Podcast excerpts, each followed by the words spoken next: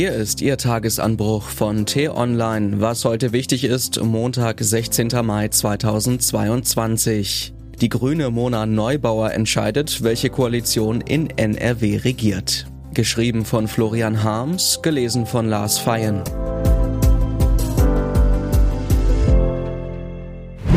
Die neue Königsmacherin. Bis vor kurzem hat kaum jemand diese Politikerin gekannt. Sogar in ihrem Heimatland Nordrhein-Westfalen wussten die meisten Menschen mit ihrem Namen nichts anzufangen.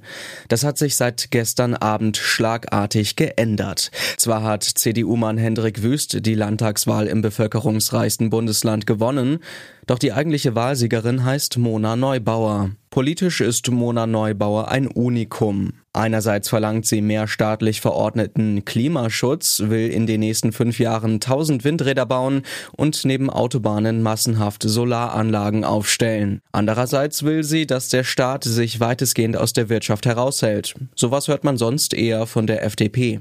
Wie passt beides zusammen?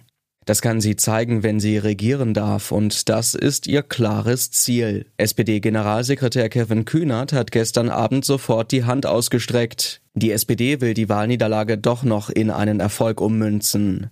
Auch an der grünen Basis gibt es Sympathien für ein Ampelbündnis in NRW. Ob sich die gerupfte FDP dafür hergibt, ist jedoch fraglich. Den Grünen kann es letztendlich einerlei sein. Sie werden so oder so regieren. Nicht nur in NRW, auch in Berlin sieht es nicht gut aus für die SPD. Ein halbes Jahr nach ihrem Sieg bei der Bundestagswahl ist die Aufbruchsstimmung der Genossen verflogen. Das Impfdebakel, die Streiterei mit den Ukrainern und die geballte Kritik am Kommunikationsstil des Kanzlers setzen der Partei sichtbar zu. Während die Grünen-Minister Robert Habeck, Annalena Baerbock und Cem Özdemir die Umfragen als beliebteste Politiker Deutschlands anführen, nimmt die Unzufriedenheit mit der sozialdemokratischen Regierungsmannschaft zu. Talkshow-König Karl Lauterbach hat durch seine widersprüchlichen Corona-Prophezeiungen an Glaubwürdigkeit eingebüßt. Innenministerin Nancy Faeser kündigt zwar viel an, setzt aber bislang wenig um. Ihre Umfragewerte sind schlecht. Verteidigungsministerin Christine Lamprecht steht massiv unter Druck. Einer INSA-Umfrage zufolge befürworten 55 Prozent der befragten Bürger ihren Rücktritt.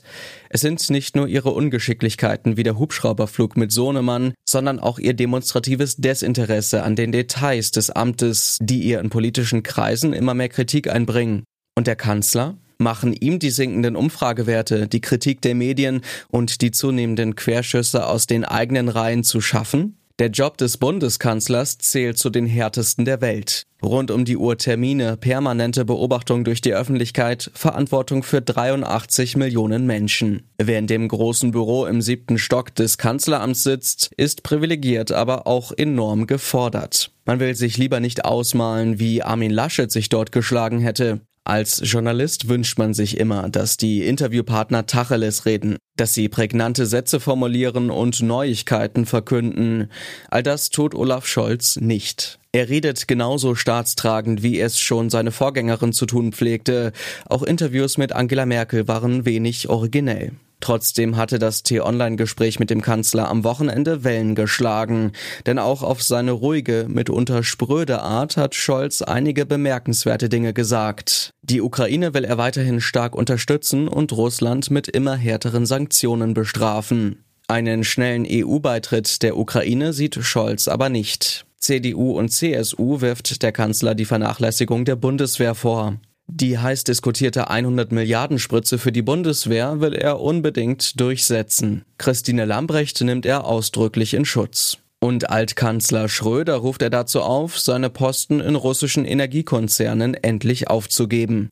Für einen Kanzler, dem immer wieder vorgeworfen wird, er rede keinen Klartext, sind das bemerkenswert deutliche Sätze. Kaum eine Bundesregierung ist schon kurz nach ihrem Antritt mit so gewaltigen Krisen konfrontiert worden wie die Ampelkoalition. Man kann ihr sicher vorwerfen, dass nicht alles rund läuft. Man kann aber auch einfach mal anerkennen, dass ihre Herausforderungen tatsächlich riesig sind und dass es eine Leistung ist, in so einer Situation einen besonnenen Kurs zu verfolgen, der die Sicherheit und den Wohlstand der Bürger zu wahren und eine Spaltung der Gesellschaft zu verhindern versucht. Wer die Dinge so sieht, erkennt in den Handlungen dieses Kanzlers tatsächlich eine klare Linie, einen Kurs der Vorsicht und der Ausgewogenheit. Was heute wichtig ist. Gestern hat Finnland beschlossen, den NATO-Beitritt zu beantragen. Heute diskutiert das schwedische Parlament über dieselbe Frage. Beobachter rechnen damit, dass die Abgeordneten einen Beschluss für einen NATO-Mitgliedsantrag fassen. Und nach seinem Wahlsieg lässt sich Viktor Orban vom ungarischen Parlament zum vierten Mal in Folge zum Ministerpräsidenten wählen. Ob er seinen autoritären Kurs fortsetzen kann, ist fraglich. EU-Kommissionschefin Ursula von der Leyen dreht ihm den Geldhahn zu. Diese und andere Nachrichten, Analysen, Interviews und Kolumnen gibt's den ganzen Tag auf t-online.de. Das war der t-online Tagesanbruch vom 16. Mai 2022. Produziert vom Online-Radio und Podcast-Anbieter Detektor FM. Immer um kurz nach sechs zum Start in den Tag. Bis morgen. Ich wünsche Ihnen einen frohen Tag. Ihr Florian Harms.